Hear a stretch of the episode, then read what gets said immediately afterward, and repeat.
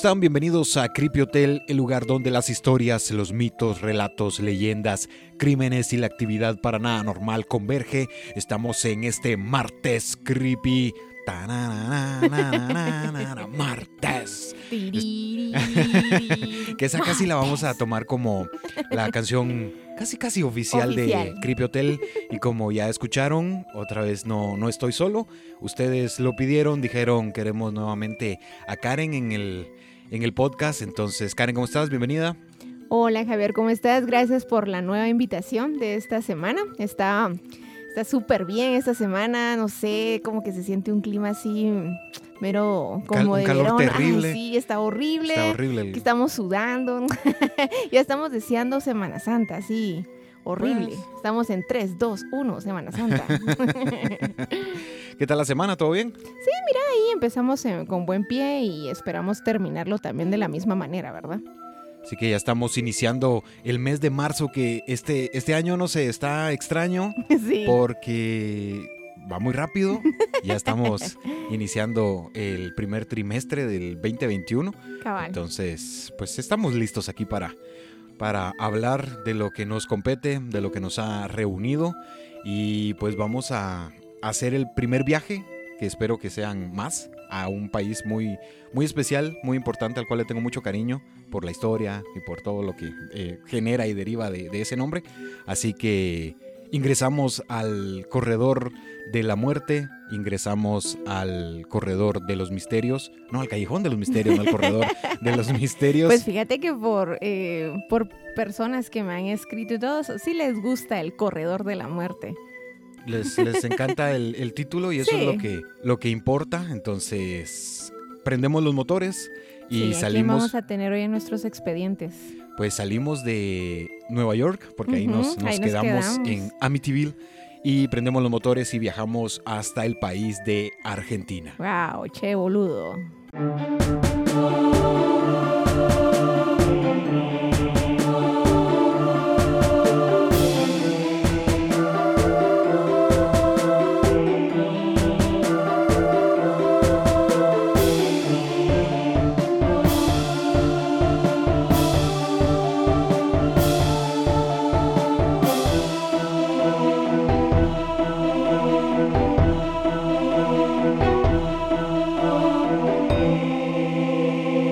Bien, pues a ritmo de tango y vamos a estar aquí tomando unos mates en todo lo que vamos a estar conversando de esto, así que damos inicio con el capítulo. Nuestro huésped de hoy es el primero en romper los estereotipos o los perfiles que hemos estudiado de los asesinos en serie, comenzando si en efecto esto último es un título en el que encaja el sujeto que está por ser instaurado en la habitación número 13 de Creepy Hotel, nacido en medio de la clase media, un excelente intérprete de piano y portador de habilidades que lo convertían en un estudiante destacado, quien en un lapso de 11 meses haría recordar al pueblo argentino lo que 27 años atrás se había vivido en las calles, un asaltante nocturno que al ser descubierta su identidad generaría casi la misma sorpresa que sus crímenes, acreedor de reclusión perpetua por hechos como 10 homicidios calificados, uno simple, 17 hurtos, cómplice de violación, tentativa de la misma, abusos deshonestos y el escape de prisión, quien inferiría lo siguiente. Todos los incurables encuentran la cura 5 segundos antes de la muerte. Hoy hablaremos del asesino más mediático de Argentina, Carlos Robledo Puch, más conocido como el Ángel de la Muerte. Wow. Bien, pues ese es el, el tema, esa es la historia que vamos a estar tratando, que tal como, como ya decíamos en, pues en, esta, en este pequeño prefacio, va a romper todos los estereotipos, es un pequeño adelanto de todo lo que viene, y sobre todo porque más que quedar ya instaurado, parece más como una reserva para que diga, bueno, en esta habitación número 13, antes de poder adentrarnos en sí a la historia, pues vamos a dar un, un pequeño repaso, un pequeño resumen de qué era lo que se había vivido 27 años atrás y por qué es que eh, parecía que estaban reviviendo algo que, que ya había eh, sucedido con anterioridad, que este capítulo, tal como lo que sucedió con, con los primos Mikulash, era un guion que ya habíamos trabajado con el CRIM y que no sabíamos en dónde colocarlo, entonces dijimos, ok, vamos a hablar de El Ángel de la Muerte, perfecto, podemos incluir este guion que ya habíamos trabajado anteriormente. Ok, sigamos. Vamos a ver qué nos cuenta Carlitos de su vida. Cayetano Santos Godino nació el 31 de octubre de 1896 en la ciudad porteña de Buenos Aires. Fiore Godino y Lucía Rufo, padre de Cayetano inmigrantes calabreses italianos, llegaron al país argentino en el año de 1884. Cayetano se desarrollaría en un hogar problemático, quien en voz de expertos en el estudio del primer asesino en serie, aquí estamos hablando de, lo que había sucedido 27 años antes. Ya en los registros policiales de Argentina, Fiore tendría mucha incidencia en los actos futuros que estaban por desencadenarse. Fiore además había adquirido sífilis años antes del nacimiento de Cayetano, por lo que el niño nacería con serios problemas de salud, varias veces al borde de la muerte a causa de una enteritis severa. Wow, imagínate que una esta enfermedad sífilis, que es una enfermedad venérea, vaya a, transmitírsele al niño y vaya a ocasionarle serios problemas a la salud. Y también una enteritis severa, o sea, esta es una inflamación del intestino delgado que a veces jala al estómago, ahí afecta al intestino grueso y todo esto por la violencia familiar. Wow, que especialmente en el desarrollo del niño, ¿verdad? Sí, pues también podemos tomar en cuenta que es por causa de, beber o ingerir productos contaminados que, bueno, estamos en los 1800, principios de 1900, entonces todo, todo tenía bacterias en ese entonces. Sí, el agua, imagínate la famosa cólera y todo eso. Bueno, pero es aquí, esa es otra enfermedad, ¿verdad? Pero sí, todo tenía bacterias. Cayetano solía vagar y recrearse en las calles argentinas desde temprana edad, quien al volver a casa era víctima de constantes golpes y maltratos a manos de su padre. A la edad de 7 años, el 28 de septiembre de 1904, Cayetano cometería su primer hecho violento. Condujo a Miguel de Paoli, de dos años de edad, a un terreno baldío, golpeándolo hasta que Miguel quedó casi inconsciente. La policía se percató de lo que sucedía y condujo a ambos niños hasta la comisaría, donde serían recogidos por ambas madres. Al año siguiente, golpearía a una niña de año y medio de edad, casi de la misma forma de lo hecho anteriormente con Miguel, esta vez empleando una piedra para golpear la cabeza de la pequeña. El 29 de marzo de 1906, la niña, que se presume respondía al nombre de María Rosa Fase, o Face, que no sé cómo se dije María Rosa. María Rosa Face, así con clase. Ok, del, Face. Se convertiría en la primera víctima mortal de Cayetano. En voz del mismo asesino, condujo a la niña de tres años a uno de los terrenos baldíos de la calle Río de Janeiro, intentó estrangularla y al ver que era inútil lo que buscaba, decidió enterrar viva a la pequeña en una zanja, rellenando la misma con tierra y con varias latas que encontró en los alrededores. Y estamos hablando que Tenía siete años, Cayetano. Siete años. Imagínate que de hecho la policía, tras escuchar estas declaraciones de Cayetano, eh, se condujeron al lugar para ver si era verdad. No, no creían que esto fuera posible y encontraron en el sitio que habían construido una vivienda, pero en los registros policiales ya había una denuncia que encajaba que esto había sido en la misma fecha del crimen. O sea, esto ya había sumado una denuncia de Fiore eh, quien había encontrado ya pájaros muertos en la vivienda y que en el interior habían zapatos de Cayetano. Bueno, no sé cuántos, ¿verdad? Pero sí casaba con el de Cayetano, ¿verdad? Y es más, habían encontrado una caja llena de cadáveres de aves. O sea, eso estaba loco, de verdad. El padre de Cayetano, hablando de Fiore, se había sorprendido al momento de, no sé, quizá llegó a la habitación ¿Qué es lo que huele extraño aquí? Y encontró muchas aves muertas y que de hecho también Cayetano era, era muy violento con los animales sobre todo con gatos, con patos y con algunos animales a los cuales él podía eh, acceder fácilmente, porque quizá los que vuelan con facilidad. Eran como su reto. Yo he leído algunos libros que eh, eh, personas como Cayetano practican primero con animales y después ya como que con personas. Entonces ellos van practicando con animales, matan, a ver, en este caso aves, y habían encontrado ya una caja llena de aves, de cadáveres de aves wow, qué loco esto. La verdad estaba bien feo. Sí, aquí podemos incluir la famosa triada de McDonald's, en la que, porque también vienen cosas más adelante, pero aquí es importante o, es curioso que en un principio fue bien tomada la, postura o este planteamiento por parte de, de, McDonald's. No es que en sí ya haya sido desestimada esta postura, pero sí han mencionado que se corre el riesgo que cuando una persona, porque recordemos que la triada está en la violencia en contra de los animales desde tempranas edades, la piromanía, y el hecho de orinarte eh, por las noches en la cama, que son, bueno, las primeras dos, las primeras dos sí eh, te pueden arrojar cosas distintas, pero la última quizá no. Entonces han dicho que cuando una persona se entera de esto y ve este tipo de resultados, sí, de resultados, ya existe una como... Un precedente. Sí, entonces es de, póngale atención a lo que está sucediendo. Entonces esa ha tenido mucha, pues, mucho debate esta, esta postura. ¿no? Exacto. Ya con 12 años, el 9 de septiembre de 1908, moriría Servino González de dos años ahogado en una de las piletas para caballos. Seis días más tarde, quemaría los párpados, hablando de Cayetano, quemaría los párpados de Julio Boté, de casi dos años, con un cigarrillo. El pequeño no murió, pero fue víctima de quemaduras serias. Fue echado de varias escuelas, todo resultado de su falta de interés en los estudios y por su comportamiento rebelde y problemático, por lo que fue entregado a la policía y enviado a la colonia de menores en Marcos Paz por tres años. Los padres dijeron, no. Te me vas. Fíjate que según los padres, eh, estar en un reformatorio para que Cayetano mejorara.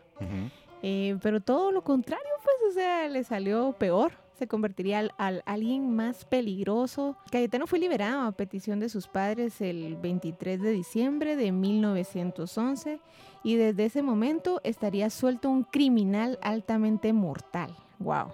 Trabajó en una fábrica por poco tiempo, pero solo fue por unos tres meses. ¿Quién sabrá qué hizo para que le dieran de baja al pobre? Sin prestaciones, sin que fuera el Ministerio de Trabajo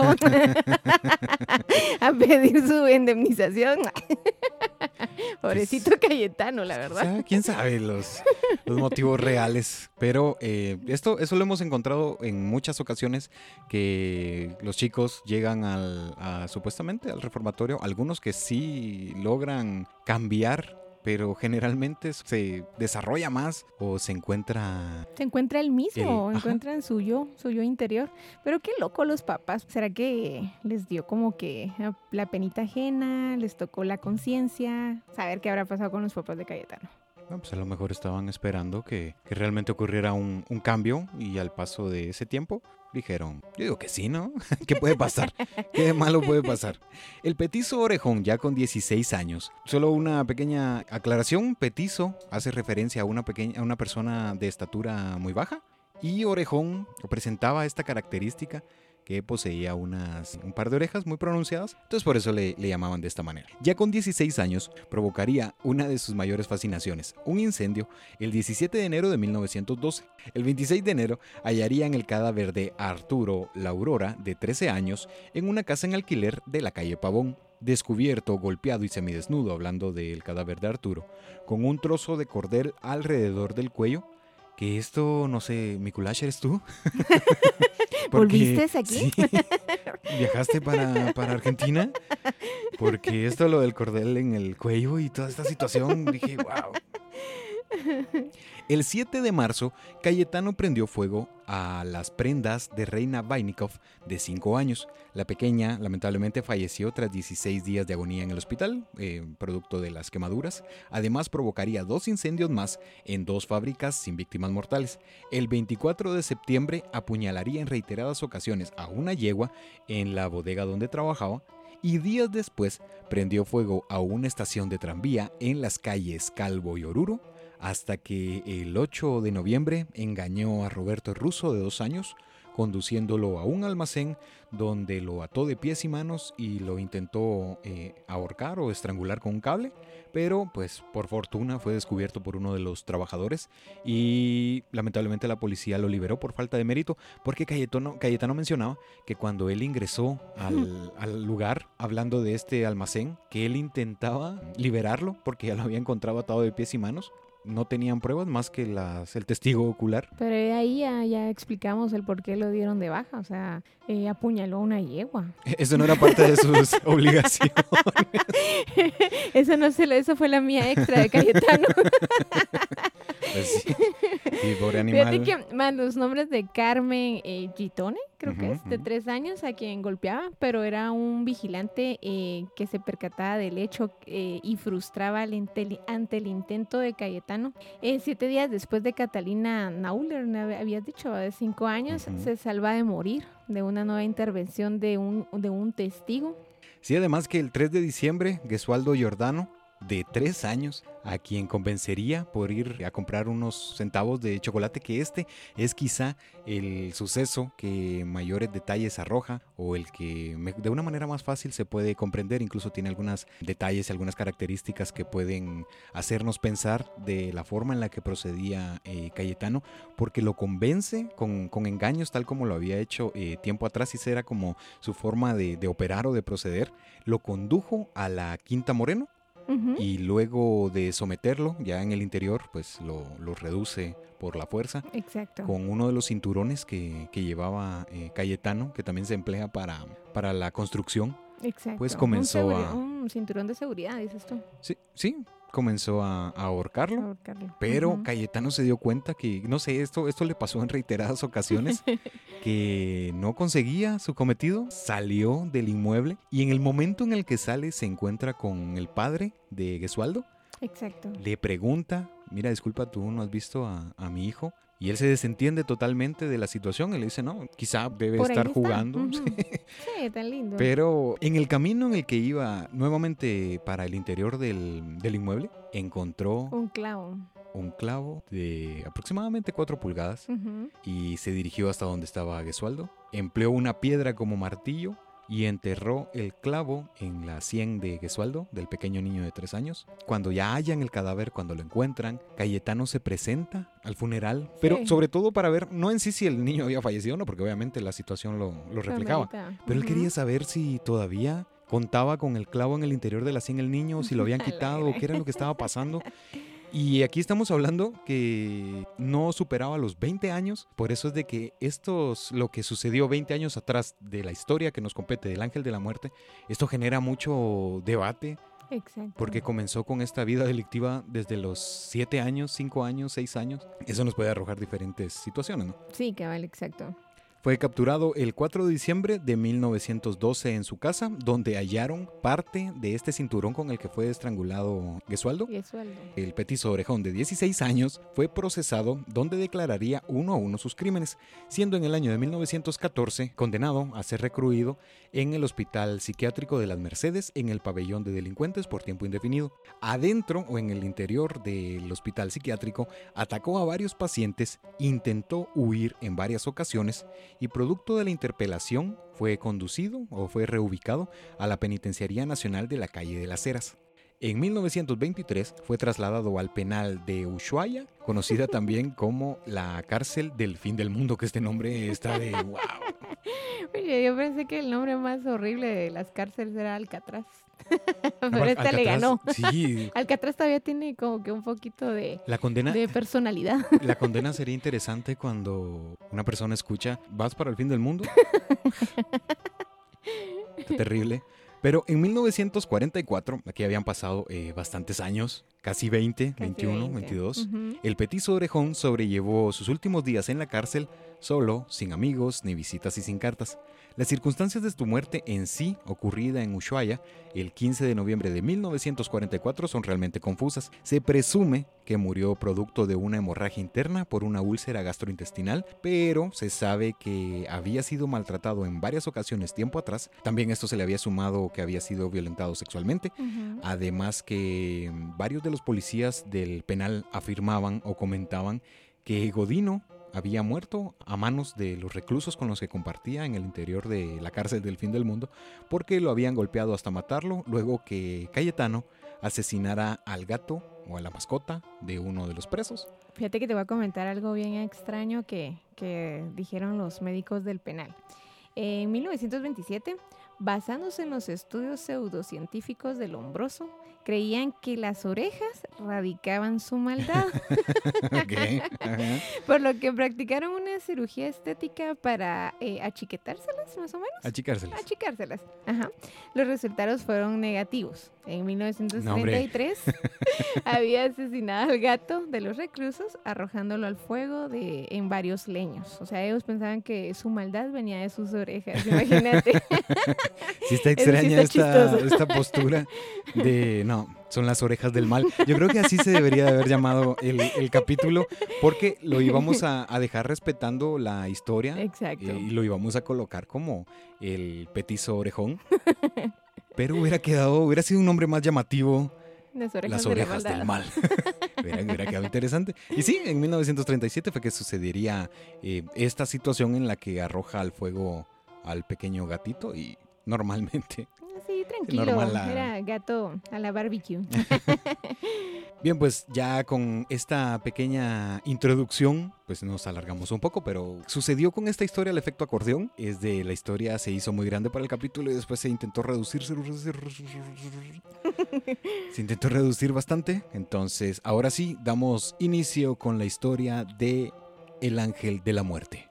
Ocho años después de la muerte del petiso orejón, en la ciudad porteña de Buenos Aires nació Carlos Eduardo. Eduardo. El Eduardo.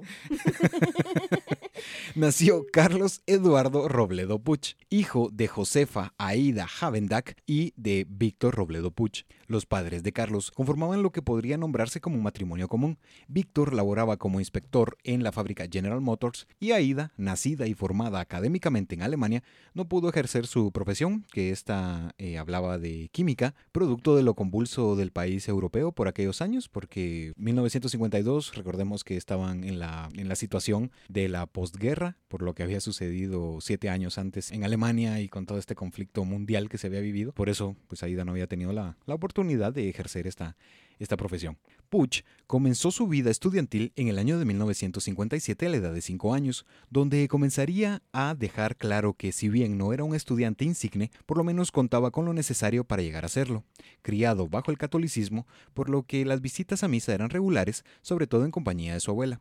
Sumado a todo lo anterior, Puch destacaba en las lecciones de piano, las cuales recibía en el Conservatorio de Música Alberto Williams, tiempo por el cual la familia Puch cambiaría de residencia, llegando a la calle Borges 1856 o 1856 Ujú. en el barrio de Olivos en el año de 1962 y que habían alquilado o llegando a alquilar un departamento en el piso primero, en el primer piso de una herrería, porque los primeros años de, de Puch, recalcamos que serían o pueden ser tomados como una infancia normal o una infancia común. Tranquila. Sí, sin, no como lo que había sucedido con Cayetano, Cayetano. que desde tempranas edades andaba pues haciendo averías, ¿no? Era, era bastante tranquilo Puch. Fíjate que Aida buscaba ser madre y ya lo había intentado por varios años, que quizás no hace pensar que si ellos hubieran atendido el ya no insistir, no estuviésemos hablando en ese momento. Pero el hecho que en la voz de los padres de Puch jamás fueron violentos con él, buscaban sobre todo su bienestar.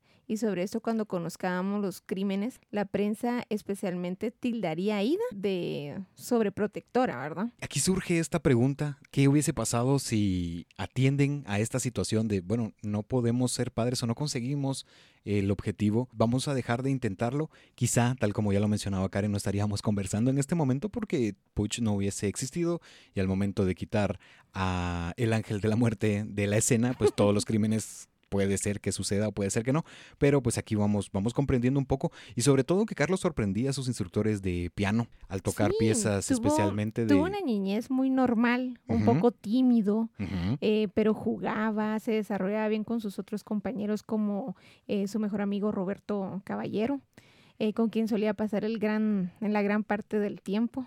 Eh, creo que era un niño modelo. La verdad no sé qué le pasó, pero era un niño modelo. Entonces regresamos un poco a los planteamientos que habíamos realizado en el capítulo número 12, en donde pudimos observar una niñez totalmente sufrida Sí. y que desencadenaron muchos crímenes. Y aquí estamos viendo una niñez en teoría... Tranquila. ¿Tranquila? Sí. Y- Te miraba tranquila, Sí, ¿verdad? y lo que viene más adelante es, no sé, es curioso, da mucho a, a pensar y al, al debate de qué es lo que, ¿Qué qué es lo que pudo haber sucedido. En 1963, Robledo Puch, con 11 años, comenzaba a cambiar poco a poco. Lo que había comenzado con un bajo rendimiento escolar se tornaría en robos menores, especialmente a sus compañeros de escuela, tal como sucedió en el robo al kiosco de golosinas que en sus palabras inferiría lo siguiente. Fue una picardía infantil. Nunca me descubrieron. Incluso a mi madre y a mis amigas solía robarles cosas de su cartera si éstas se descuidaban. Esas eran las palabras de Puch. En Tómano, mi gordo. un poco, un poco. Era eh, más conocido como Manos Pegajosas, o no sé, quizá por ahí era el sobrenombre. Lo que había iniciado con escasos esfuerzos culminaría como toda una proeza al hablar de culminar los estudios primarios. Su comportamiento era otro, tanto fuera como dentro de la casa. A la edad de 14 años, en 1965, sería trasladado a un nuevo centro de estudios, hablando del Colegio Industrial de San Fernando. San Fernando. Al mismo tiempo, sería instruido en actividades manuales como el uso de madera y herramientas tales como la soldadura y el soplete. Atención con esta palabra soplete porque es muy importante y la vamos a encontrar hasta el final, siendo inefectivo, por lo que sería nuevamente trasladado de escuela, pasando al colegio Don Orione, arrojando el mismo resultado. Era extraño porque había Sí, iniciado como un estudiante que puede ser. O sea, pasaría de robos menores como dulces, lápices, allá hurtar, ya um, dice en la 1500. historia 1500 pesos eh, de la, en el colegio, ahí en 1967, en la oficina de la Secretaría del Colegio. Imagínate, a Puch ya tenía 15 años. Cuando sus papás, Aida y Víctor, dijeron, ya no. O sea, ya fueron suficientes los intentos, ya no te vamos a llevar a otra escuela y pues aprender un oficio, papi. O sea, aquí vas a, vas a aprender a hacer algo, ¿verdad? Entonces, bueno, mijo, te vas a, a acoplar al a hacer el oficio de tu padre. Y pues Carlos, luego otra le quedó nada, aceptar la propuesta de sus padres y solía visitar a poco, pocos de sus amigos y pues hacía actos vandálicos, romper ventanas, prenderle fuego a los buzones. O sea, él ya no tenía ningún arreglo, creo yo. O sea, desobedecía las reglas de sus padres. Él, ¿cómo le dicen a los niños de acá ahora? Un, No sé, tal vez de... un hancha rasqueado. Así le dicen. ya me acordé la palabra. Sí, era un hancha Ok. rasqueado. Pues poco a poco, poco a poco se iba dando esa situación. Y hablando de Víctor, tal como ya mencionaba Karen, pues él no contaba con estudios superiores, pero en General Motors, donde trabajaba, pues lo conocían como ingeniero, que no era ingeniero, Mi pero gordo. sí, era una persona que, que trabajaba todos los días de, de la semana o gran parte de, y que él había dicho, bueno, si a mí, que yo no tuve esta, esta formación, pues he logrado eh, mantener a mi familia y sigo trabajando, pues que aprenda un oficio mi hijo. Creo que tenía una buena experiencia, por eso le habían tomado el, la profesión como ingeniero, ¿verdad? En mecánica. o Yo creo así. que el yo de recursos humanos que tenemos aquí te traiciona a cada momento porque el análisis está bastante extraño, pero está bien, me parece, me parece. Robledo Puch era víctima constante de burlas y ataques tanto físicos como verbales a manos de los jóvenes con los que convivía en el barrio de Olivos, debido a su apariencia que reflejaba rasgos delicados por lo que solían llamarlo afeminado. Además que al pertenecer a una familia de clase media, las prendas que solía emplear eran distintas a las de sus agresores, por lo que era recurrente el hecho que estos se acercasen con el único fin de rasgarle la ropa o burlarse por ser un chico de mejor estatus, y esto es totalmente lo contrario. Sí, Porque a lo que le pasa en el colegio. No, y aparte que generalmente siempre se la carga al que está en peor situación. Sí, la verdad es que sí, es como bullying laboral, más conocido bullying laboral. Sí, bueno, que ahora en todos lados se encuentra. Solo cambian los títulos, pero Sí, le pero imagínate, este bullying era grueso, ya romperle su ropita a mi gordo, ya era así como que ya pasaba a un nivel más grueso. ¿Para qué presumía? Eso era, eso era lo que pensaban Bueno, los chicos sí del va. barrio. Y sobre todo por los rasgos delicados, que esto de rasgos delicados también tiene mucha relevancia al final. Sí. Aida, por lo general, era permisiva en el actuar de Puch, tal como lo que sucedería al momento en que un sujeto que laboraba en una farmacia, horas antes Robledo había intentado negociar con un pequeño eh, radio que antes había hurtado, y la mujer respondió lo siguiente, hablando de Aida, la madre de, de Puch. Si mi hijo la quiere vender, que lo venda. Necesita dinero para comprarse una bicicleta. Esa fue la respuesta por parte de, de Aida, una respuesta curiosa, porque ella Mm. decía que pues en radio en sí no era eh, robado, sino que la procedencia pues era legal. El sujeto afirmaba sospechar que el aparato había sido hurtado. Aida desmintió el hecho, pero tiempo después oficiales de policía incautaron el radio porque efectivamente era robado y encontramos en diferentes redacciones y sobre todo en un libro, que ya vamos a hablar de él al- a- más adelante, que se había quedado lamentablemente el farmacéutico sin escuchar los partidos de Boca Juniors. Digo, qué dolor. Sí, Eso es lo más re- relevante de esta historia, el, sí, bueno, porque profundo dolor del es un- un- un- un- farmacéutico. sí, un dolor ceneice. Este diablo no va a escuchar el partido de Boca, imagínate pero... que se había apostado, Jesús. Puch solía pasar gran parte del tiempo imaginando que era el artífice de un robo a gran escala, sea en un tren o en un banco. El 15 de diciembre de 1968 cometería su primer hurto mayor, robaría una motocicleta marca Ciambretta en el interior del taller de un ex campeón de motociclismo de nombre Marcelo Cicini, en la calle Quintana, en Victoria. Luego del hurto, Puch solía recorrer las calles alardeando de su nueva adquisición, donde, en medio de esto, uno de los pertenecientes a su núcleo quiso adquirir la motocicleta, pero antes de llegar a ser negociada o a concretarse el negocio, el hijo de Cicini se percató de quién había robado la motocicleta de su padre, lo golpeó, y lo entregó a la subcomisaría Cancino de Vicente López. Ese fue su primer encuentro con las leyes. Ahí habían ya declarado más, ah, más robos, cinco. Eh, y intentos de robo, esto eran nueve en total. Francisco eh, era quien le quería comprar la moto a Puch, pero Puch ya había sido enviado a la Escuela de Artes y Oficios Manuel Estrada, o más bien conocido como el Reformatorio Bonanza, ahí por el año de 1969, donde los padres mantuvieron hermética la situación, por lo que Francisco esperaba que apareciese para que le devolviera el adelanto de la motocicleta. Y el director de la escuela, Eloy Heraldo Maluedes, le dio el recibimiento y Puch pasaría a convivir con 64 alumnos más que estaban en situaciones similares, que algunos eran huérfanos o que otros tenían problemas legales al interior del reformatorio, en una de las entrevistas con Maluedes en 1969, Puch inferiría lo siguiente. Estas son las palabras de Puch. No tengo comunicación con mis padres. Ellos no me entienden. Además que mi padre es poco afectivo y nunca fuimos amigos. Realmente no tengo ningún amigo. Esas fueron las palabras. Eso fue lo que le dijo Maluez. Y Puch pasaría en dicho lugar un total de 20 días, realmente no, no, no, fue, mucho tiempo.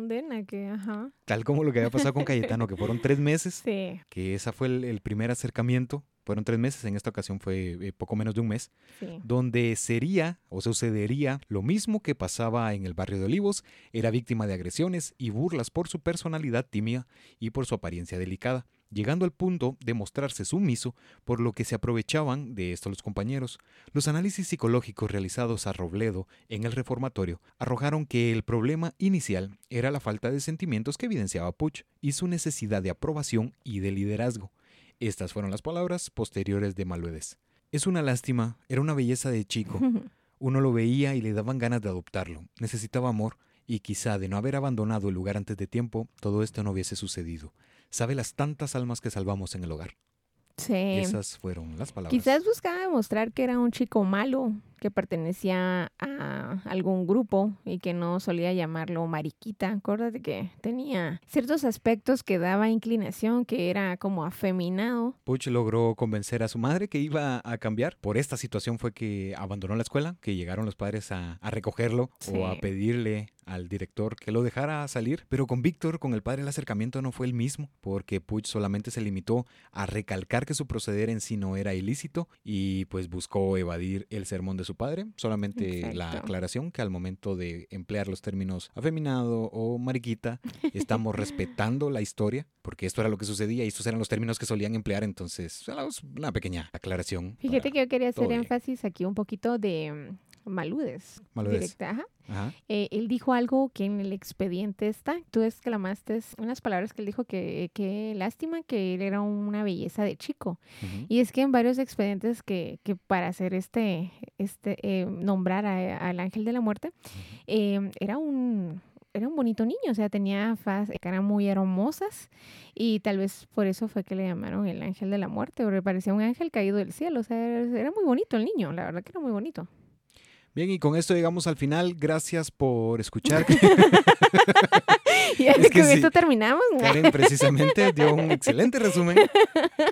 Muy bien. Es que te estoy diciendo que, o sea, dijeron que qué lástima porque era un niño, o sea, su belleza, tal vez por eso le decían mariquita, porque tenía unas pestañas hermosas, y tenía rasgos de ser niña. Ajá, o sea. bastante delicados. Exacto, por eso te digo. Sí, no, perfecto. Pero no sigamos.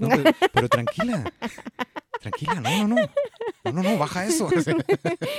Aún en 1969, Puch, de 17 años, conocería a Mónica Acosta en una fiesta en un bar, quien se convertiría en su pareja sentimental. Puch visitaba con frecuencia la casa Acosta, donde solía de vez en vez robar cosas de las carteras de las amigas de la madre de Mónica, algo que naturalmente su pareja ignoraba. Eh, dicen que Puch llegó a tatuarse el nombre de Mónica en el pecho. Que eso ya está muy intenso. Ya, eso ya. Ya el, el hacer eso de. Aquí somos tatualovers, pero sí, amantes de los tatuajes. Sí. Pero ya el hecho de colocarte el, el El nombre, nombre de tu pareja, de tu sí. novia. Eso sí debe ser. Sí, es que es muy volátil. Es muy volátil, no se sabe.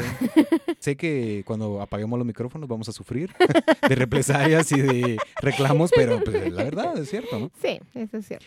Ese mismo año, Robledo Puch fue inscrito en el Instituto Cervantes y sería en 1970 donde conocería a un sujeto que tendría mucha relevancia en lo que está por comenzar, Jorge Antonio Ibáñez, también conocido como Queque, de 16 años, era un rosarino que se jactaba de ingresar por las noches a algunas iglesias para robar las limosnas. En el transcurso del acercamiento de ambos, Queque solía referir que robar le inyectaba adrenalina, además que al escuchar la relación de Puch con Mónica, este le señalaba que en sí las relaciones con mujeres en este tipo de escenarios solamente complicaban las situaciones y distraen la mente del que roba. Se manejaban ciertas opiniones que dictaban que fue Robledo, que corrompió todo esto. Puchi intentaría lavarse las manos con Ibáñez, pobrecito Ibáñez.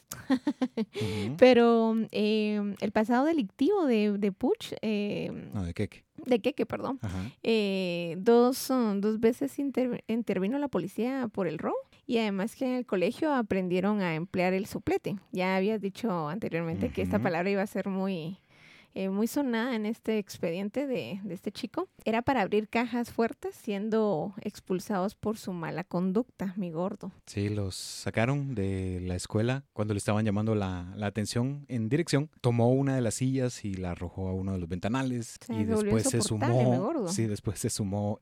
Ujú. Y hablando de Ibáñez, entonces por eso fue que terminaron o salieron de esta institución estudiantil. Robledo e Ibáñez se hicieron inseparables a partir de ese momento, donde en la primera ocasión en visitar la casa de Queque, Puch conoció al señor Ibáñez, poseedor de un pasado con antecedentes, quien estaba a punto de jalar el gatillo de una escopeta calibre 22 en el patio de la casa. Puch, luego de los saludos habituales, tomó el arma ofrecida por el padre de Queque, apretó el gatillo quedando a pocas pulgadas del blanco, algo que le produjo la aprobación del señor Ibáñez. Y a partir de ese momento, los planes de robo a gran escala se incrementaron, donde Puch, al estar acompañado, tomó el verdadero valor que buscaba para ejecutar lo planeado. Y pues fue felicitado por el señor Ibáñez porque tomó el arma, no, no se hizo para atrás y estuvo muy cerca de, de dar en el blanco. Pues esto solía realizarlo el padre de Ibáñez, que también ya tenía un pasado pues delictivo. Exacto. En el mes de septiembre de ese año, ingresaron a la joyería El Suizo por el Techo, donde estaban dispuestos a asesinar si este fuese el caso.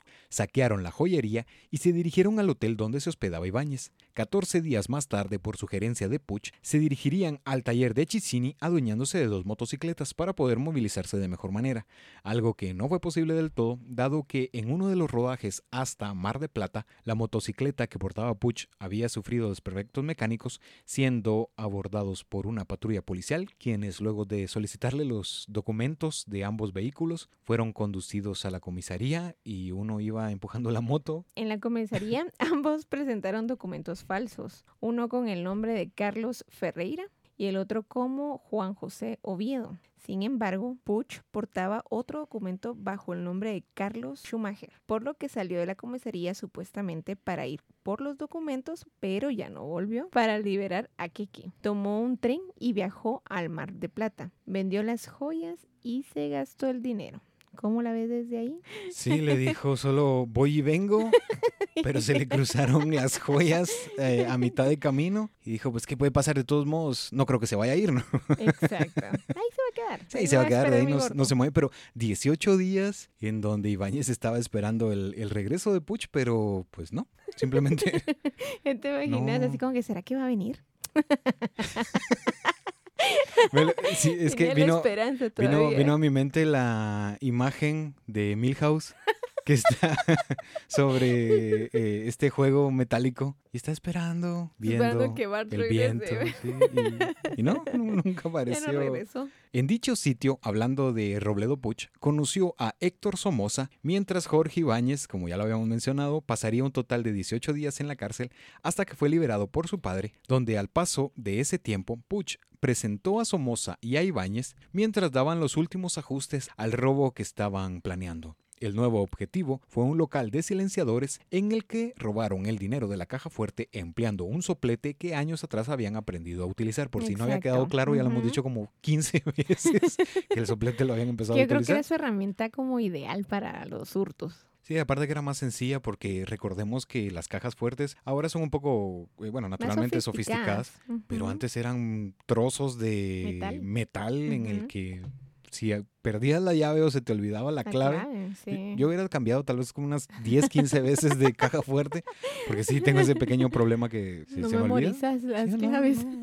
Pero sí, esas cajas fuertes eran, eran bastante... Sí, tu, tu caja Bastante fuertes. es la de huella. la- sí, y corro el riesgo de perder los dedos. ¿no? Mi gordo. El 15 de marzo de 1971, Robledo Puch y su cómplice Ibáñez ingresaron al boliche en Amur, ubicado en Esprosa 3285 o 3285 La Lucila, en el que días antes ambos habían visitado, percatándose del movimiento y de la ubicación de las cosas de valor. Ingresaron por uno de los jardines laterales, donde echaron mano de todo lo que les fue posible, hablando de discos, algunas bancas y más de 350 mil pesos y la adquisición ilícita de un revólver calibre 32. En el instante en que estaban por abandonar el inmueble, Keke se percató de la presencia de dos individuos que se hallaban descansando en el interior de una de las habitaciones del lugar. Se trataba de Félix Mastronardi y Manuel Godoy, propietario y barman de Enamur. Puch, luego de escuchar las palabras de Keke, se acercó lentamente y sin ingresar por completo a la habitación, desenfundó el arma Ruby calibre 7.65 y jaló el gatillo en dos ocasiones, siendo certero en ambas, donde ambos hombres murieron mientras dormían y aquí es donde se comete el primer crimen de El Ángel de la Muerte. Puch había peleado con Godoy, el barman, y quizás por eso le quitó la vida. Pero las declaraciones posteriores de Robledo aseguraban que desde el primer robo habían decidido que uno o otro iban a matar a alguien. Eso era de hecho, ¿verdad? Lo que harían el que más valor tuviese, porque querían percibir la sensación de quitarle la vida a otra persona. O sea, ahí se estaban jugando quién de los dos iba a matar primero y quién iba a tener más valor de hacerlo. Tal como ya lo habíamos mencionado en Bonanza, en esos análisis que le habían realizado, pues él buscaba demostrar que sí poseía liderazgo. Digo, no era el, el método correcto, pero sí ya habían tenido esta charla en la que mencionaban que iban a asesinar, de fues- si fuese ese el caso, pero los hombres no representaban ninguna amenaza porque estaban durmiendo o estaban descansando. Exacto. O sea, los mataron mientras que dormían. Ujú. Wow. El domingo 9 de mayo, alrededor de las 4 de la mañana, Puch e Ibáñez ingresaron nuevamente a un negocio de repuestos de automóviles de Mercedes-Benz, siempre en Vicente López. Al entrar en una de las habitaciones del lugar alrededor de las 2 de la mañana, hallaron a una pareja y a su hija recién nacida descansando. Puch, sin meditarlo, asesinó a José Bianchi de dos disparos e hirió a su esposa, Dora, de la misma forma. Luego de esto, Ibáñez se acercó a la mujer que aún estando herida, pues intentó violarla, algo que luego de consumarse, el este hecho condenable, decidieron huir, pero en el momento justo en el que iba a abandonar la habitación, hablando de, de Puch, detendría la marcha, desenfundaría nuevamente el, arma, y dispararía en contra de la cuna en la que se hallaba descansando esta, pues, esta bebé. Seguido al disparo, pues Puche y Ibáñez huyeron con 400 mil pesos y lo que ellos aseguraban en un inicio no habían dejado ningún testigo, que habían fallecido el- la, familia. Bianchi. Ujú. Y esto último es, es extraño porque digo, empezando por el asesinato, después por lo que cometieron en contra de, de la señora Bianchi y luego en contra de, de esta bebita, de esta niña. Yo creo que horas más tarde eh, descubren que Dora Bianchi había sobrevivido, pero las investigaciones apuntaban que el, el crimen se trataba de algo pasional. Tal vez por eso atacaron a, a Doña Bianchi. Puede ser, ¿no crees eso?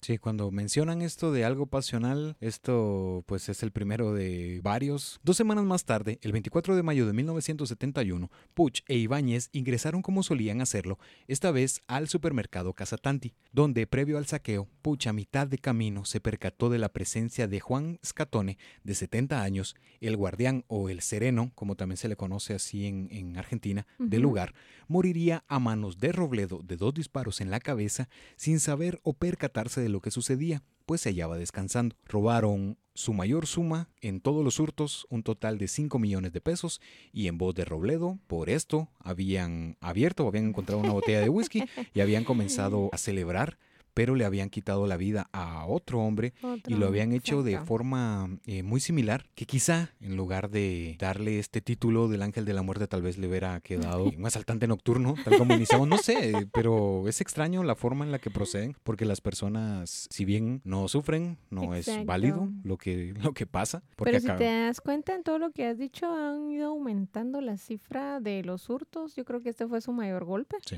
Porque imagínate para haber eh, encontrado una botella, o sea, así sin querer, queriendo patearon y era una botella de whisky, ¿verdad? Y se pusieron a brindar. Creo que fue su mayor golpe que habían tenido en todos los hurtos que ya habían realizado.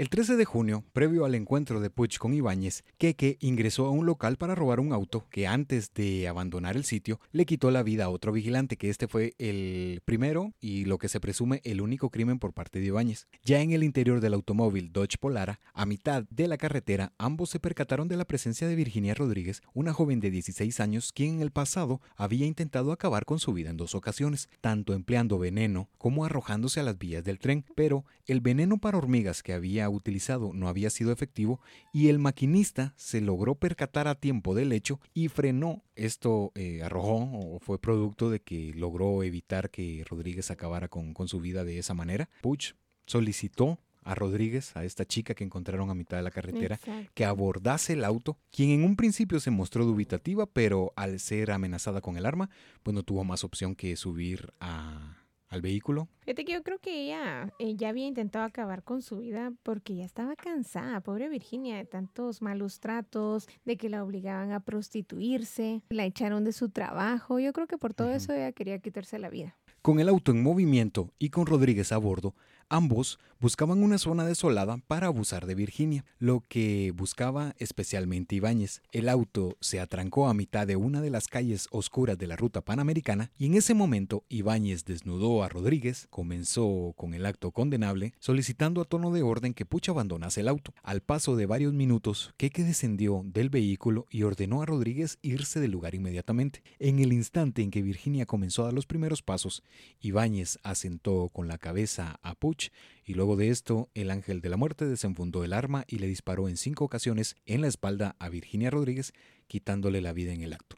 Por si esto fuera poco, antes de abandonar el lugar, Puch se aproximó al cuerpo de Virginia, tomó el bolso de Rodríguez y adquirió los 1.500 pesos que habían en su interior. Ambos emprendieron el rumbo y en medio de esto, o a mitad de camino, chocaron con un borde que estaba eh, colocado ahí a forma de letrero y abandonaron el auto en la carretera. Recordemos que este auto, este Dodge, lo había eh, robado Ibáñez horas antes, entonces les daba igual o les importaba poco dónde quedaba.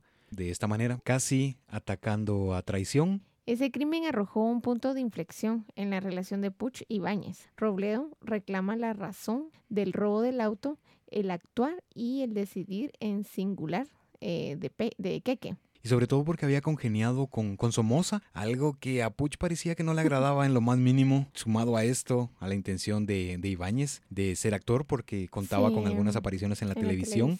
Le habían ofrecido participar en el programa Música en Libertad, entonces quizá puede ser que ahí pues ocurría alguna envidia o que simplemente no, no le gustaba el proceder de, de su compañero y... Además, yo creo que se presumía que Puch era, volvemos y recalcamos, ¿verdad? Que Puch era un homosexual, eh, dado que en varias ocasiones le fue interrogado en eso, pero Puch se mostró insistente en desmentir esos rumores, algo que no era tomado como todo normal, ¿verdad? Sí, bastante interesante ese punto, Karen, porque uno de los peritos hablando de, de eso redactaría lo siguiente en los análisis que, le habían hecho en estos acercamientos psiquiátricos. Este es un pequeño fragmento. En su historia vital, las amistades femeninas son excluyentes, las preponderantes son netamente las masculinas. Hay hacia el sexo opuesto, más que frialdad indiferente, una aversión activa. Ibáñez quería continuar con, los raptos y con las, con las violaciones, pero Puch se negaba, decía que, que no, que arrojaba mayores resultados los robos. Pero nosotros no estamos señalando que efectivamente Puch era, era, homosexual, o no. Sí eran bastante insistentes y eso ya lo vamos a, a saber el por qué no sé, les, les, daba curiosidad o les parecía extraño cómo era que se mostraba Puch porque trataba la manera de, de, dejar muy en claro, muy en claro, muy en claro por lo que el 20 de junio de 1971, Puch y sus padres tuvieron un acercamiento, algo que no sucedía en semanas. Aida pidió a Robledo volver a casa, quien pondría algunas condiciones, las que iban desde permitirle continuar con su estilo de vida y la adquisición de un automóvil a su nombre, donde Puch aseguraba que él iba a sufragar con el tiempo el total de la inversión. Aida aceptó el trato y por esos días, Mónica y el Ángate tendrían lo que se convertiría en el último encuentro. Y hablando del último encuentro, pues no hacemos énfasis o no inferimos que fue un encuentro físico, no se sabe, pero eh, bueno, físico íntimo, porque físico sí fue, eh, fue un encuentro cercano, pero físico hablando de intimidad, pues no, no, no, lo podemos asegurar. Pero esa fue la, o sería, o se convertiría en la última vez que tuvieron una interacción cercana. El 24 de junio divisaron en las afueras del bar Catona a Ana María Dinardo de 23 años, una joven modelo quien había visitado a su prometido. Este sujeto laboraba en dicho lugar. Puch e Ibáñez se acercaron a Dinardo, quien se dirigía a tomar el colectivo y en voz de Puch la habían persuadido tras mostrarle la cartera con 250 mil pesos, lo que realmente había sido producto de la amenaza con el arma que portaba Keke. Ana María no tuvo otra opción y los tres se dirigieron a la ruta panamericana. En el mismo lugar donde habían atacado a Virginia Rodríguez, Ibáñez se trasladó inmediatamente al asiento trasero y comenzó a tratar de abusar de Dinardo. Ana María forcejeó con Keke, donde Ibáñez se daría por vencido guardando únicamente para sí la ropa interior de Dinardo como si se tratase de un, no sé, de un trofeo. Ibáñez le ordenó que se fuera de inmediato, pero tal como lo sucedido con Rodríguez 11 días atrás, el ángel de la muerte desenfundó el arma, apretando el gatillo en siete ocasiones, atacando a traición, como ya habíamos hecho énfasis, y por la espalda a Dinardo. Exacto. Fíjate que cuando contaban que Ana María, eh, yo creo que se resistió tanto al intento de violación porque ella sabía artes marciales. y específicamente karate. O sea, ella vio la película de Karate Kid y pudo obligar se a Ibáñez. Cobra Kai, sí, y se, terminó, se terminó surtiendo a, a Luego de doblegar a Ibáñez, luego de los disparos y robar las pocas pertenencias de Dinardo, Puch se acercó al cuerpo de la mujer, tomó la, tomó la mano y le disparó en la palma. En ese momento Keke supo que algo no estaba bien con Carlos y producto a eso eh, decidió no realizar nuevamente tal como lo, lo que habíamos hablado de Bianchi. La policía pensaba que el mayor sospechoso era la pareja de Ana María, ya que no tenía las pruebas para saber que en sí eh, había sucedido. Y se presumía que la trata de personas estaba involucrada. Imagínate. Sí, aquí la policía había intentado o había comenzado a tratar de darle una respuesta a lo que estaba sucediendo, pero no dejaban mayores evidencias en las escenas del crimen. Era totalmente innecesario el dispararle en la palma a, Dinardo. Pienso esto ya es a título personal, que hablando de Keke, había decidido no volver a, a, realizar esto, no tanto por lo que vio con Puch, porque ya sabía que estaba, que podía pasar o que podía cambiar de un momento a otro, sino más fue por este rechazo y por la situación en la que Dinardo podemos encontrar en, esto, ¿no? El 8 de junio ocurrió un robo más, donde el botín ascendía a un total de 7 mil pesos. Días más tarde, Puch, en compañía de su madre, adquirirían el auto que ansiaba Robledo, hablando de un Dodge GTX, en el que comenzarían a movilizarse con Ibáñez, y sería en ese preciso lugar donde Carlos observaría el ir y venir al interior del mismo, presentando especial atención en la caja fuerte, por lo que el 5 de agosto, Puch trataría de persuadir a Ibáñez de dar un nuevo golpe, pero como ya lo había mencionado Karen, que, que no buscaba participar en otro hurto, sin embargo Robledo insistía en la participación de Jorge, pero este mantenía su posición de no atacar el supermercado que señalaba Puch. Cuando Carlos estaba al volante, de un momento a otro el auto impactó de frente con un taxi en el que Ibáñez, de 17 años, perdió la vida instantáneamente. Puch solamente presentaba algunos golpes leves, abandonó la escena con los documentos de Jorge Ibáñez y tomaron el hecho hablando de la policía como un mero accidente. Vete que este percance nunca se esclareció si Puch buscó matar a Ibáñez o si en esto no, no tuvo efecto o fue un accidente. La verdad es que no se sabe, fue producto eh, de la muerte de Jorge Ibáñez. Eh, la vacante del ayudante del ángel de la muerte estaba abierta, donde Héctor Somoza, el panadero, que había conocido Puch en el Mar de Plata, eh, tomaría el puesto de Queque. De aquí ya, ya subió un poquito más de rango. Sí, porque Somoza estaba cansado de esta vida y sobre todo porque veía la vida de Puch en la que se paseaba y, decía, no, yo tengo aquí, tengo eso, tengo lo otro, porque tampoco llamaba mucho la atención, porque obviamente no se podía dar la, vida eh, de lujo, pero sí llevaba una vida eh, tranquila. Y Somoza decía, ¿qué es lo que está pasando? Escuchó las palabras y qué era lo que hacía Puch, no le dio tantos detalles, solamente le dijo, mira, esto es lo que nosotros, esto es lo que realizo, esto es lo que eh, suelo hacer. Y entonces dijo Somoza, tú me estás hablando de adrenalina. Yo voy para, para allá, sí, le digo, vamos, a, vamos allá y así es como planearon el siguiente robo. Eh, de agosto a noviembre, Puch se ausentaría de los robos, pero también tendría el inconveniente que dejaría a Somoza en la cárcel, imagínate, o sea, lo iba a dejar ahí.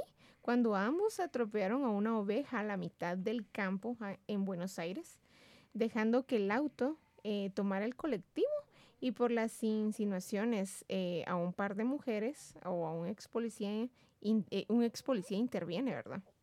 Cuando le solicitan verificar los papeles que estaban en orden del camino de la comisaría, abordaría un taxi, el cual quisieron prácticamente secuestrar. Puch mostró el revólver y pero Somoza fue capturado en el intento, en la huida, ¿verdad? Entre agosto y noviembre no, no fue su mes. Tuvieron muchas, muchos desacuerdos, eh, no tenían como que aquella amistad que ya, ya habían forjado desde hace tiempo. Pero curiosamente, curiosamente, lo que sucedió con Ibáñez, recordemos que había eh, permanecido en prisión 18 días, sí. pero en esta situación, Puch sí volvería porque por medio de la madre de Somoza, de Héctor Somoza, de Delfina de Somoza, liberaron a su compañero que se había dado una situación casi de película aquí porque había eh, sacado el revólver, había tenido este intento de, secuestro, el acercamiento de un ex policía que habían eh, intentado molestar a un par de señoritas, por eso es que se había dado esta situación. El 15 de noviembre de 1971 asaltaron el supermercado Rolón. Tras varios intentos de encontrar encontrar algo de valor, Puch halló a Raúl del Bene, quien descansaba en su habitación. Robledo lo observó por unos segundos cuando el sujeto se puso en pie, producto de los sonidos de la búsqueda de Somoza. El ángel de la muerte sacó uno de los revólveres entregados por Somoza horas antes, hablando de un Astra calibre 32, cuando Del Bene cruzó la mirada con Puch, este jaló el gatillo dando un disparo a la cabeza, acabando con la vida del guardia o con el sereno, que también se tiene. Hablando de Del Bene, no se percató de lo que había sucedido. Entonces encontramos estas, estas dos situaciones que quizá la real es la segunda, porque por la forma en la que procedían, no intentaban no ser vistos antes de atacar a, sus víctimas. Entonces, y él, vio, exacto. Él vio algo ahí extraño. que hablando de esto, las armas que habían eh, obtenido era de un atraco a una armería días antes. No hallaron nada. Hablando de este lugar, solamente un teléfono. que Puch entregó a Somoza para que le diese un obsequio a su madre Delfina de Somoza, o sea, la mamá de, de Somoza, quien se sentía en gran aprecio por Puch. Imagínate, había sacado eh, de la cárcel a su hijo creyendo en las palabras de Robledo. Sí, tal como ya lo habíamos mencionado, que así fue como, como viajaron, como logró rescatar o sacar de la prisión. Dos días después de este hecho, el 17 de noviembre ingresaron en la agencia de autos Pasquet, tal como al sitio anterior. No encontraron más que 90 mil pesos, sin embargo, Puch, molesto por la situación, se aproximó al lugar donde descansaba Juan Rosas, se escabulló por detrás de uno de los autos y apretó el gatillo nuevamente, asesinando a Rosas por la espalda. Al paso de una semana se sumó otra concesionaria en Martínez Puigmarti, lugar donde había adquirido el Dodge GTX, así como lo habíamos mencionado meses antes. Tomaron por sorpresa a Bienvenido Ferrini, quitaron las llaves del lugar, que lo habían reducido al orden o lo habían intimidado, le habían quitado las llaves del sitio y Somoza le dio un golpe con el arma dejando inconsciente al guardia o al sereno, quienes al abrir la caja fuerte empleando un soplete por casi cinco horas robaron un millón quinientos mil pesos, pero antes de irse el ángel de la muerte se detuvo y asesinó de tres disparos en la cabeza a Fernini, tomaron un auto Chevy de la agencia, el cual abandonaron pocas horas después, así fue como había sucedido este atraco. Imagínate que le había suplicado a Puch que no le quitase la vida, pero él no atendió las peticiones. Él continuó con lo que ya se había propuesto. Sí, bienvenido intentaba hacer entrar en razón a los asaltantes, pero no, lo consiguió.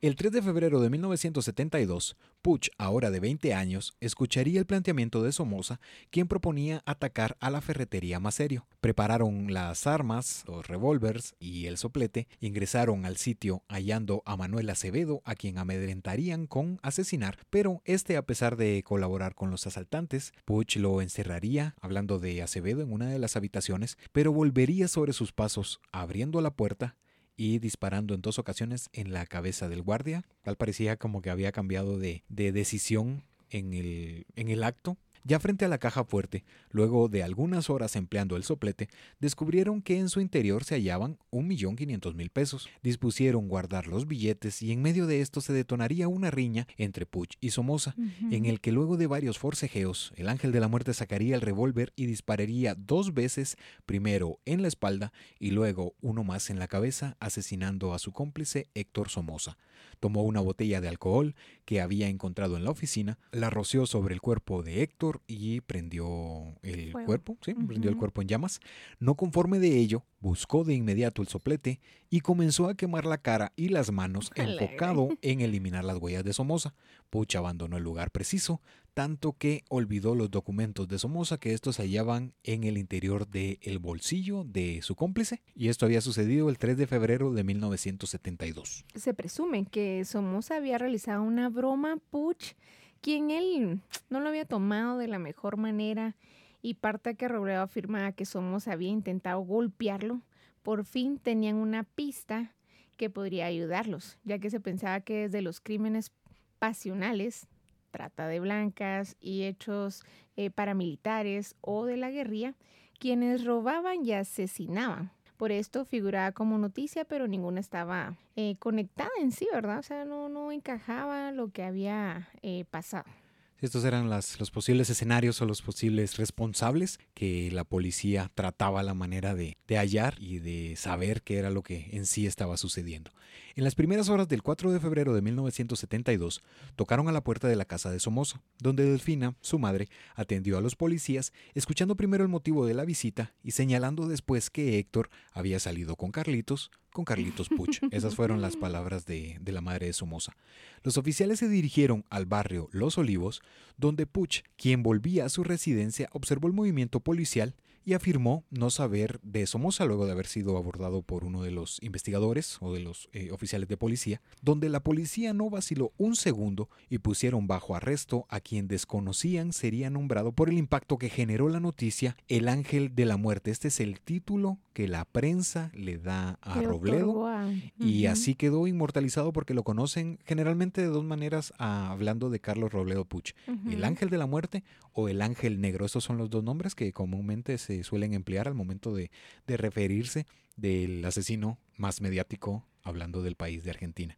Además que en la mañana de ese mismo día, hablando del 4 de febrero, figuraría en el diario El Clarín lo siguiente. Un temible sindicato de crimen opera en la zona norte. Asesinan vigilantes para robar empresas, que aquí volvemos a lo que había mencionado Karen, que eran las, algunas de las hipótesis o de las teorías que poseía la, policía y también la, la prensa, porque hacen énfasis en el temible sindicato de crimen que operaba en la zona norte. Sí, imagínate que ahí comenzó a, complicarse la situación legal del caso, eh, que no se tenían pruebas contundentes contra Carlos Puch, eh, solamente el señalamiento de Delfina, la madre de Somoza, como ya lo habíamos comentado. Imagínate, era la palabra de ella contra eh, las pruebas que necesitaba la policía para poderlo enjuiciar o, tratar de, de hacer todos estos casos a través de Puch, ¿verdad?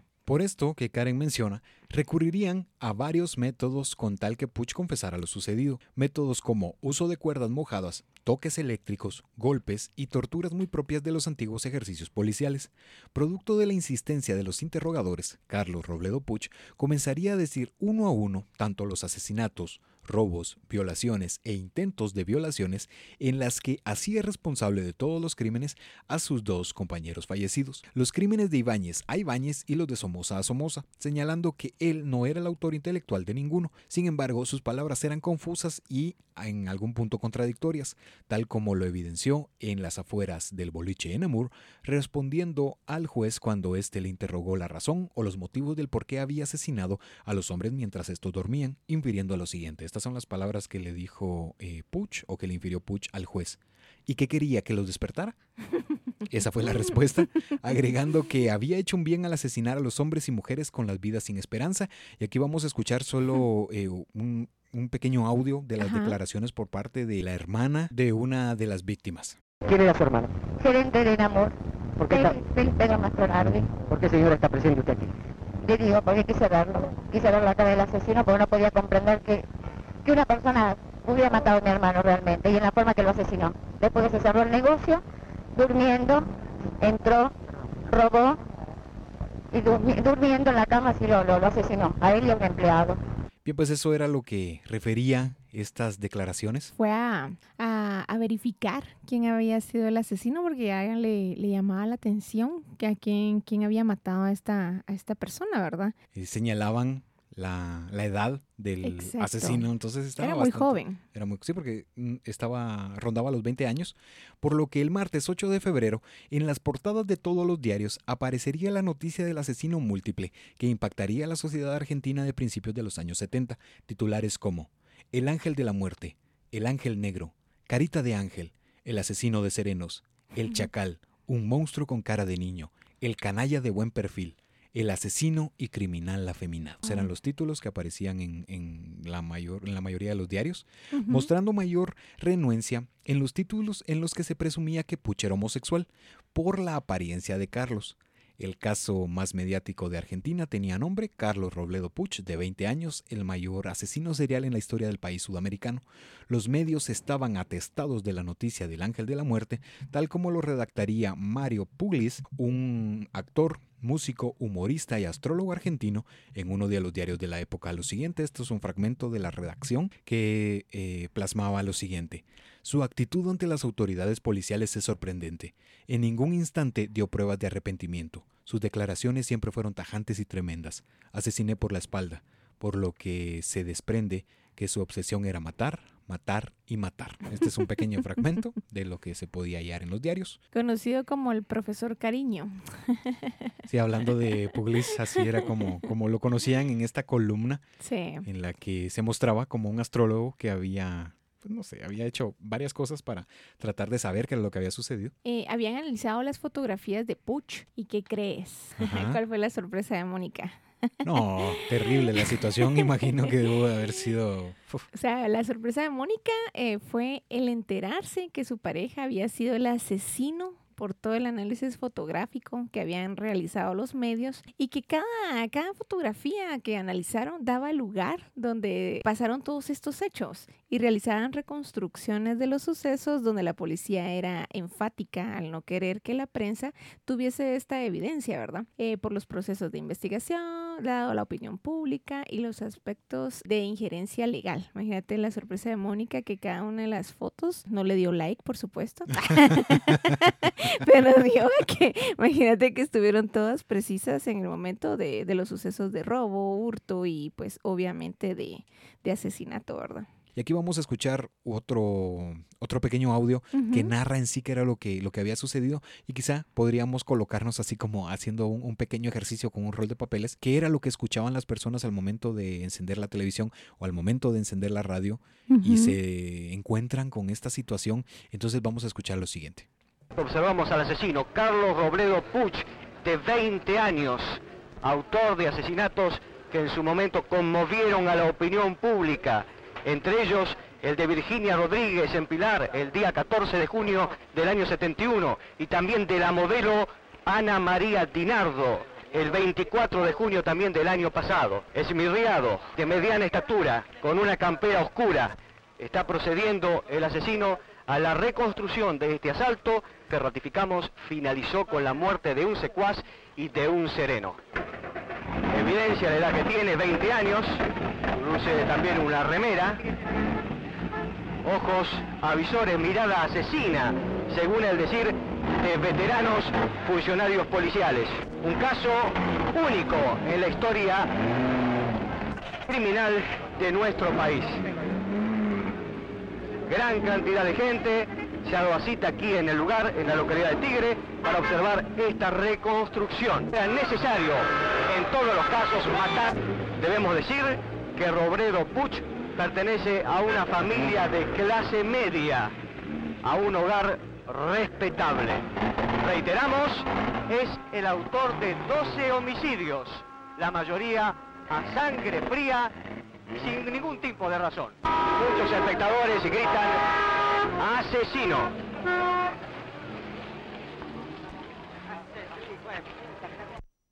Ese era el audio, bastante interesante. Mucho. Luego de varios años en medio de procesos legales y de evaluaciones psiquiátricas, los resultados arrojaron que Robledo Puch no poseía en sí lo que podía dictaminar como una alteración mental o algún problema real tal como patologías o traumas, más allá del cinismo con el que aceptaba sus crímenes, por lo que fue declarado competente para afrontar una vida penitenciaria. Fue conducido a la unidad penal número 9 de La Plata, en donde en 1973 el ángel de la muerte señaló poseer malestar y dolor de cabeza. Se dirigió supuestamente a la enfermería, llevando consigo una soga hecha con sábanas, un gancho de hierro, y paso a paso con suma tranquilidad llegó al sector de las alambradas o paredes de hierro que resguardan el primer círculo de la penitenciaría, saltó hasta llegar a las paredes que delimitan la calle con el interior de la cárcel, ayudado por Zika, era un sujeto que había conocido tiempo atrás, colocó el gancho empleando a un palo extenso que por la espesa niebla que se mostraba ese día, los guardias no lograron divisar el movimiento, por lo que Puch escaló la pared y dejó atrás la cárcel de La Plata. Cuando fue el turno de Zika, varios disparos se escucharon en los que frustraron el, el intento de fuga.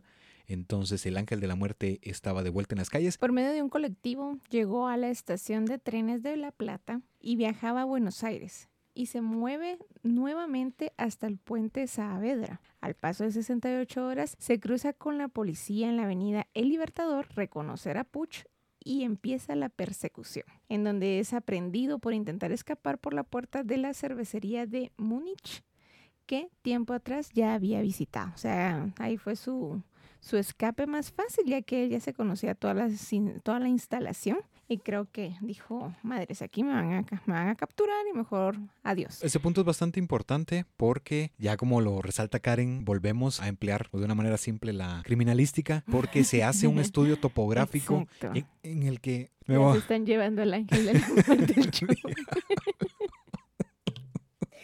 en el que regresa a la zona en la que solía eh, merodear Exacto. o la zona que conocía, que lo encuentran y que se dirige a la cervecería Múnich en donde se percata que la puerta que iba a usar pues ya no servían. Luego de la recaptura de Puch, Aida Havendak inferiría lo siguiente en torno a la situación de su hijo. Espero que cuente con la oportunidad de decir que no es responsable de todo lo que lo acusan. Es decir, no sé las pruebas, no tienen las pruebas en contra. El otro muchacho, del que no hablan nunca más, del joven Ibáñez, a quien yo he conocido, ya no vive, entonces él no puede decir nada, si fue o no fue, y lo dejamos así porque respetamos palabra a palabra, no, no, no podemos colocarla. Sí. Eh, Siento que ella modificar. como que no, no creía que su hijo había hecho todo esto, ¿verdad? Podía pasar como una mamá alcahueta. Por eso mencionamos eh. al inicio que la prensa la tomaba como una madre sobreprotectora. Exacto. Y aquí nosotros no podemos emitir un juicio de si Sí. realmente era así o si realmente era no, sino que estamos, como ya lo habíamos mencionado, respetando la historia y que ella mencionaba o que ella infería que su hijo, si bien había cometido errores en el pasado, no eran de la magnitud de quitarle la vida a otra persona Sí. y sobre todo a varias personas de la forma en la que señalaba, pero sí, estas fueron las palabras que había Sí, me eh, llama la referido. atención de, de Aida, o sea, eh, es una mamá así, buena onda.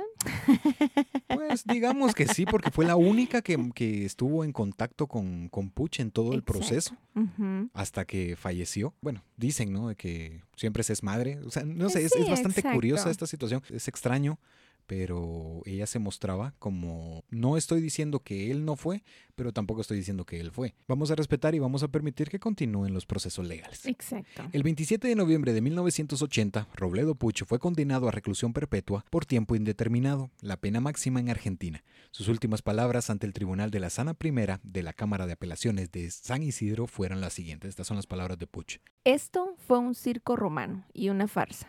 Estoy condenado y prejuzgado de antemano. Tal como ya lo señalaba en las mismas palabras de Puch, él decía que él no era el actor intelectual, incluso refería que solamente pues Dios sabía que era lo que había sucedido y que él era inocente y esto y esto y esto y por eso fue que había eh, referido eso. Lo expuesto en la pericia psiquiátrica adjunta en el expediente del juicio de Robledo Puch, quien refería esto que procedía de un lugar legítimo y completo, ausente de circunstancias higiénicas y morales desfavorables, además que tampoco había apremios económicos de importancia, reveses de fortuna, que no había o no se encontraba un abandono del lugar, falta de trabajo, alguna desgracia personal, enfermedades o conflictos afectivos, y volvemos a las palabras de Karen, que ella eh, hacía un pequeño análisis, que si bien Puch no tenía la necesidad de robar porque la situación económica en la que se había desarrollado o en la que vivía, si bien no se podía tomar como alta, por lo menos era estable, porque era de, humilde. De, clase media, pero no estaba ni en pobreza ni en extrema pobreza. Entonces los expertos trataban la manera de encontrar en sí por qué era que había sucedido y por eso es que ellos recurrían demasiado a tratar de, de develar si realmente eh, la sexualidad de Puch tenía algo que ver porque mencionaban que no encajaba con la apariencia o con el perfil normal de los asesinos en serie y sobre todo porque este era, pues bien parecido. En la actualidad se habla que Robledo Puch continúa privado de su libertad en el pabellón del penal Sierra Chica, donde en el mes de julio del año 2000 pudo solicitar la libertad condicional, pero le fue negada el 27 de mayo de 2008 de concedida la prisión domiciliaria a un odontólogo de nombre Ricardo Barreda. Robledo intentó solicitar eh, su libertad condicional. El juez atendió la solicitud, escuchó cuáles eran los, los argumentos o qué era lo que estaba apelando Puch, pero le dijo no, por considerar que no se había reformado de manera positiva en ninguno de los aspectos sociológicos que eran necesarios para poder vivir en libertad, además de no poseer familiares directos que podían eh, contenerlo, por lo que el 31 de agosto de 2011 nuevamente lo intentaría, el 30 de octubre de 2013 y se le fueron eh, negadas las, sí le, fueron negadas las solicitudes. Era bastante discordante el actuar con, con las palabras con sus porque eh, Ajá. En noviembre de 2013 pidió que revirtieran la sentencia o que lo ejecutaran con una inyección letal, a pesar que la pena de muerte no puede ser aplicada en Argentina. El pedido no prosperó, naturalmente, porque la Suprema Corte de Justicia de la provincia de Buenos Aires falló denegando tal beneficio otra fecha que podemos encontrar, el 27 de marzo de 2015, nuevamente en la Corte eh, Suprema de Justicia, hablando de la, de la Corte de la Nación, rechazó un recurso presentado por Carlos Eduardo Robledo Puch de 63 años para ese año contra la sentencia anteriormente mencionada que le negó la libertad condicional. También fue negada la libertad en marzo, en el 2016, cuando le preguntaron qué haría si saliese en libertad y Puch amenazó con matar a la entonces expresidenta Cristina Fernández de Kirchner. Este, este pibe no sé qué, qué este tenía, qué tenía en mente. no sé. Sí, intentaba, eh, que era lo que mencionaba. Salir, sí. Exigía su libertad, pidió, este, metió con anterioridad ciertas, eh, pidió inyección letal, que, que lo sacaran y no. Entonces él dijo que, que, lo, que lo sacaran y que iba a matar a la expresidenta. O sea, así fácil.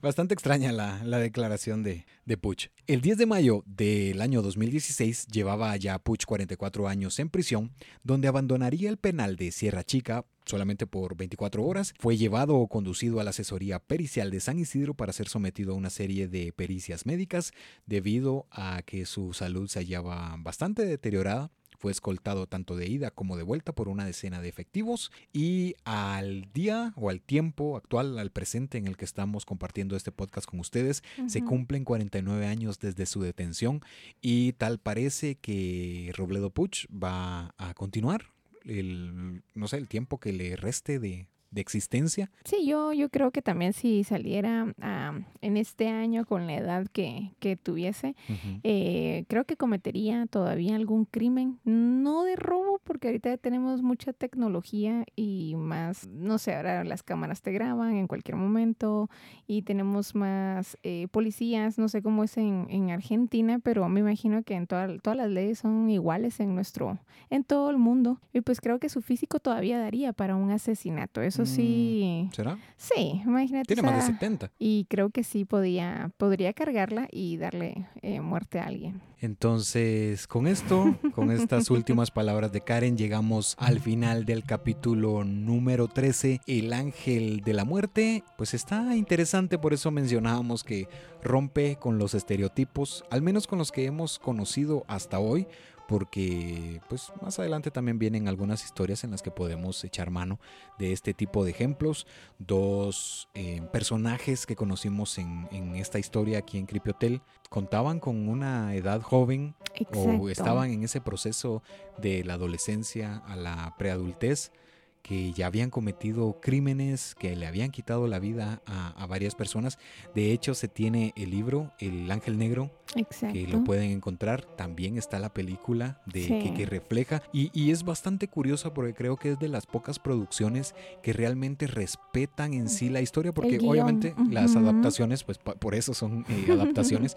pero esta está sumamente interesante. Y el chico encaja con, muy la... parecido. Sí, muy parecido, muy parecido. A, a Carlos. Curioso, está Sí, curioso. es curioso que una persona se parezca, tenga muchos rasgos físicos. Eh, como te decía yo en lo personal, eh, cuando vi las fotografías de este inquilino que tenemos el día de hoy acá, lástima, hubiera sido tal vez un gran doctor, un gran ingeniero, eh, un gran licenciado, pero optó por hacer otras cosas. Bien, pues sí, al correo llegaron varias historias interesantes, empezando por el de Patty Ramírez, Sí. quien escuchó la historia de Amityville y curiosamente se encontraba cerca, sí, cerca, es- en, en Nueva York, Sí, y decidió pues, ir a ver qué era lo que sucedía en Amityville. Ya vamos a subir o vamos a publicar en las redes sociales de Creepy Hotel el video y una pequeña reseña que, que está, está interesante lo que sí, sucedió. se con- aventuró, ella. ella fue muy, muy valiente en Muy. ir a- enfrente de la casa. Y como ustedes van a ver en el video que ya Javier mencionó, eh, se encuentra algo misterioso ahí y la verdad está, está muy creativo, está muy creativo. Eh, muchas gracias por haberlo compartido. Eh, bueno, ya aprovechando este espacio, eh, también quiero agradecer a las personas que escucharon el capítulo y que de verdad eh, me escribieron, escribieron al correo eh, diciendo, wow, o sea, no creímos que ustedes vivieran en, en el orfanato. Yo creo que eso fue lo que más impactó a algunas personas y mm, quieren más historias así, quieren más, eh, eh, que contemos más anécdotas de experiencias que hemos tenido con Javier y por supuesto yo estoy en- con las más ganas de, de- de- de experimentar todo lo que hemos estado haciendo. Y pues eh, saludos, ¿verdad? Ellos saben quiénes son. Me, me pongo a mencionar aquí ahorita y no terminamos, pero muchas gracias por todo lo constructivo que nos han dicho a través del programa de, que tuvimos anteriormente, el de Amity. Y creo que fue muy... El de Amity, Muy- así cariñosamente. El de Ami. El de Ami, así hermosa. no, pero la verdad, este capítulo estuvo buenísimo también, Javier. Gracias. Esperemos que el otro martes nos volvamos a reunir. Y- El otro martes, el otro martes está interesante. Martes. Sí. Martes. Sí, tanan. Oh, yeah. No, nos vamos a reunir el otro martes. Ya quiero saber quién va a ser eh, el nuevo inquilino de, de Creepy Hotel, el nuevo huésped, el nuevo expediente. Ya muy pronto vamos a saber de quién vamos a hablar. Así que, bien, pues me sumo a los agradecimientos de Karen y gracias por llegar hasta acá. Les enviamos un fuerte abrazo, que esta semana sea la mejor semana de sus vidas y si no, tranquilo, todo pasa, todo es pasajero. Esa es una de las ventajas y desventajas que tiene la vida, que pues si estamos mal es pasajero, si estamos bien, pues también es pasajero. Entonces, Exacto. tranquilos. No, tranquilos, no, ¿por qué? Entonces esperamos que todo Y si quieren pues ver la, la- la película ya con, con toda esta historia y para que puedan entenderla Sí. perfectamente, pues la, la- la pueden buscar. Está, pues es bastante recomendable. Nosotros nos vamos a quedar aquí pues tomando unos mates, vamos a por ahí eh, a leer el Alep o vamos a que quizá se cumple uno de los pocos eh, sueños que tengo de quizá eh, no sé, gritar un gol en la bombonera. El, Shenei se cae en mí, Tranquilo, no boludo, sé, tranquilo, boludo. unos choris. No sé, Argentina es hermosa, tiene muchas Sí. cosas que, por cierto, sí, Tienen a Maradona, o sea, solo con eso creo que es todo. sí, existen muchas personalidades que han arrojado mucho, que han aportado mucho para la historia, eh, pues en sí de la humanidad, del continente y de esta región, hablando de, de la hermosa Argentina. Entonces, pues por acá nos vamos a quedar. Y vamos a, pues a ver qué hacemos aquí. Tenemos siete, Exacto. ocho días para pasarla bien. Entonces les enviamos un fuerte abrazo. Recuerden que ustedes pueden subsistir sin esto, esto sin ustedes no. Y nos vemos eh, la próxima semana o nos encontramos, tapamos el caldero y hasta la próxima. Chao. Bye, boludos.